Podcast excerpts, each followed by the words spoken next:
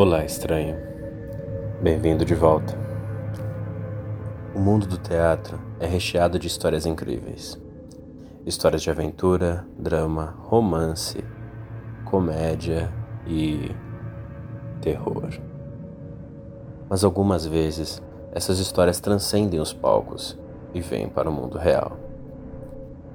Dizem que todo bom teatro deve ter uma lenda ou uma assombração.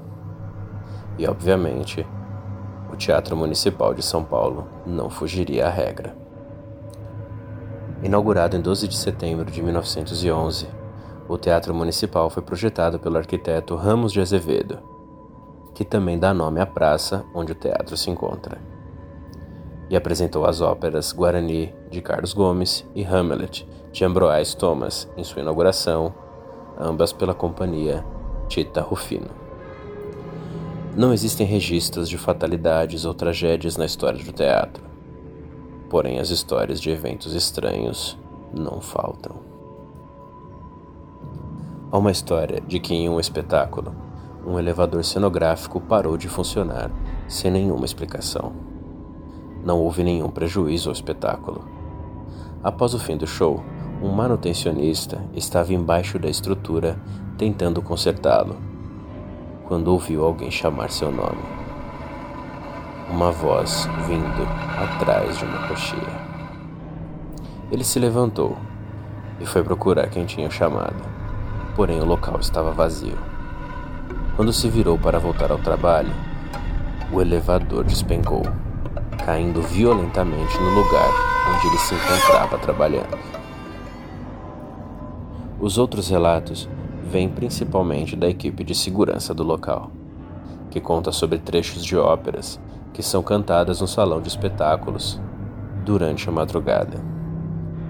E todas as vezes que são ouvidas, a voz que canta é feminina, uma soprano que canta com muita emoção, porém com uma tristeza imensa. Existe também um piano no segundo andar do teatro costuma ser ouvido sendo tocado durante a noite. O mais intrigante é que não se ouve apenas uma nota ser tocada, mas sim um acorde, como se alguém apertasse mais de uma tecla ao mesmo tempo. Em algumas ocasiões, esses acordes são tocados em tempos musicais diferentes. Também são ouvidos passos abafados na escada principal do hall que é coberta por um tapete aveludado vermelho. E esses passos são sempre descendo a escada, nunca subindo. O motivo disso, ninguém sabe. Mas o relato mais intrigante ainda é o da sombra no balcão. Há um balcão acima da plateia, onde os mais abastados assistiam às peças. Vários artistas, Funcionários e visitantes já disseram que viram uma sombra na primeira poltrona do balcão, como se houvesse ali alguém assistindo alguma coisa, como se sentisse saudade de subir no palco. E sempre que alguém olha novamente ou tenta enxergar quem é, ela desaparece.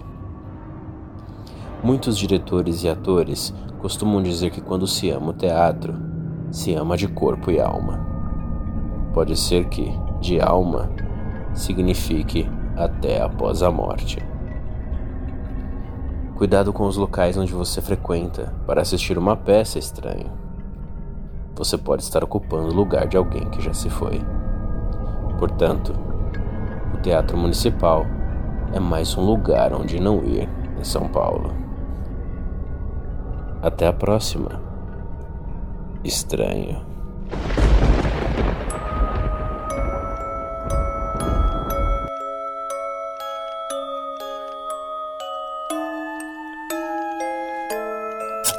Mistérios Narrados é um podcast do feed do Papo de Louco, criado e produzido por mim, Thiago Souza, e editado por Luciano Munhoz.